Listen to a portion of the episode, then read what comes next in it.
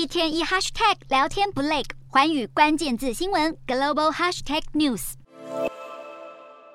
德国与中国建交刚满五十周年，总理肖兹传出要在十一月三日访问北京。如果成行，这会是肖兹上任以来首次出访中国。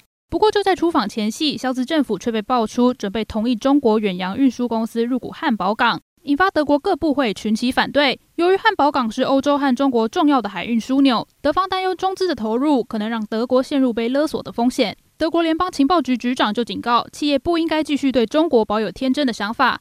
随着各界的认知开始产生转变，未来在和中国打交道时应该保持警惕。德国外交部长近期也指出，应该从俄罗斯汲取教训，确保在和中国往来时更加小心谨慎。德国贸易对中国依赖太大，尤其汽车和化工产业更是如此。不止政府官员表达担忧，德国媒体也认为，北京在这次的乌俄战争中并未反对俄国展开侵略。欧盟因此了解到，对中国的强人政治施压是毫无用处的。这也是为什么和中国建立密切的经济关系将产生难以估算的风险。